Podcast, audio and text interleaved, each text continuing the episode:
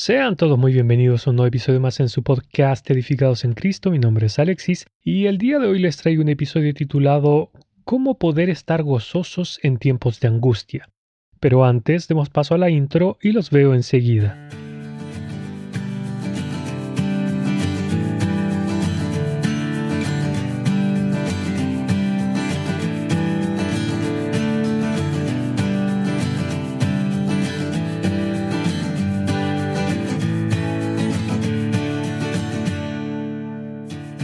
A consecuencia de esta pandemia mundial, la gran mayoría hemos sido llamados por nuestros gobiernos a permanecer en nuestras casas para así evitar los contagios.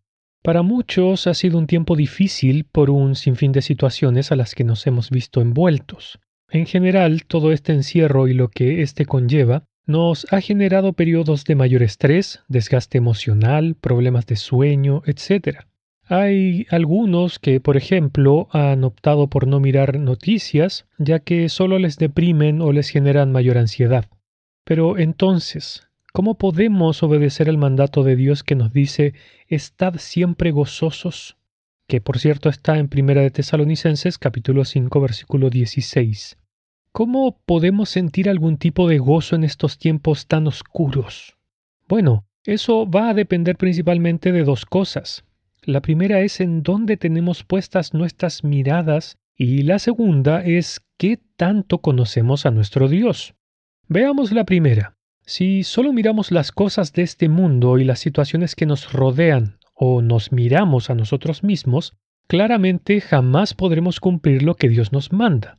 Pero si por el contrario miramos a Dios, podremos decir como el apóstol Pablo, por tanto, de buena gana me gloriaré más bien en mis debilidades, para que repose sobre mí el poder de Cristo. Por lo cual, por amor a Cristo, me gozo en las debilidades, en afrentas, en necesidades, en persecuciones, en angustias, porque cuando soy débil, entonces soy fuerte. Segunda de Corintios capítulo 12 versículos 9 y 10. Pero ¿por qué el apóstol Pablo podía decir tales cosas?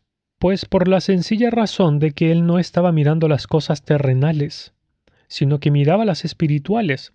Por eso es que dijo, poned la mira en las cosas de arriba, no en las de la tierra, porque habéis muerto y vuestra vida está escondida con Cristo en Dios. Colosenses capítulo 3 versículos 2 al 4.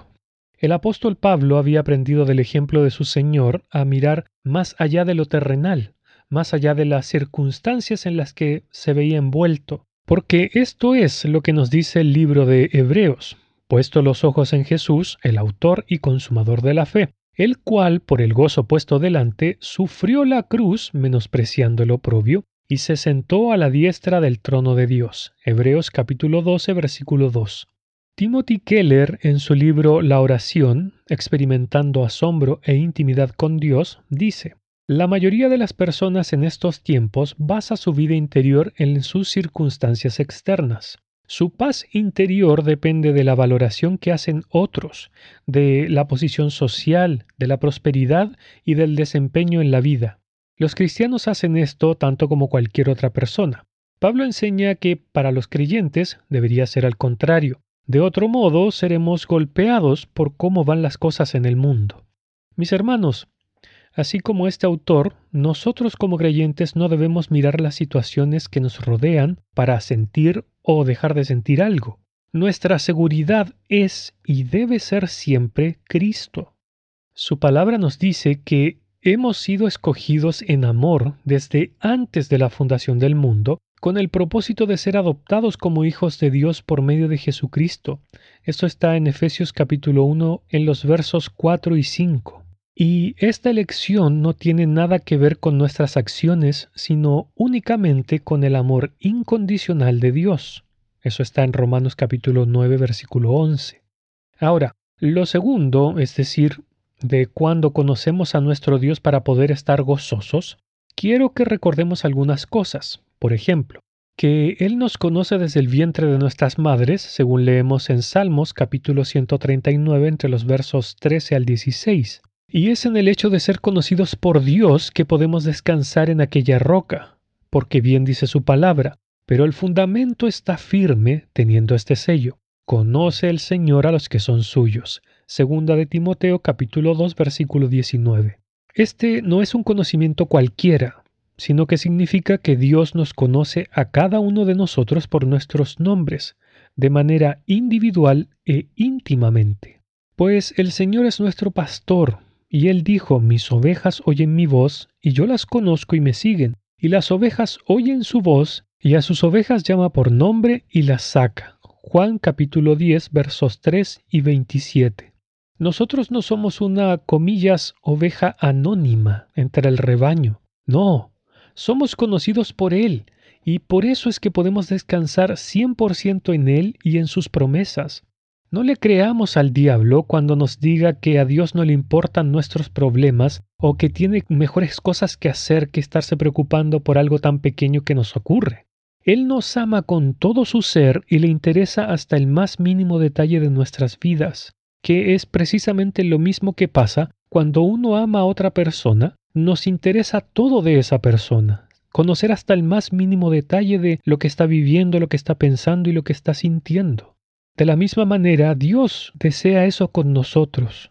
Mis hermanos, nos es difícil comprender el tremendo privilegio que significa ser conocidos personalmente y de manera tan íntima por el Hijo de Dios. Este es un precioso regalo para todas sus ovejas que contiene en su interior una profunda amistad, afecto personal y la promesa de la vida eterna.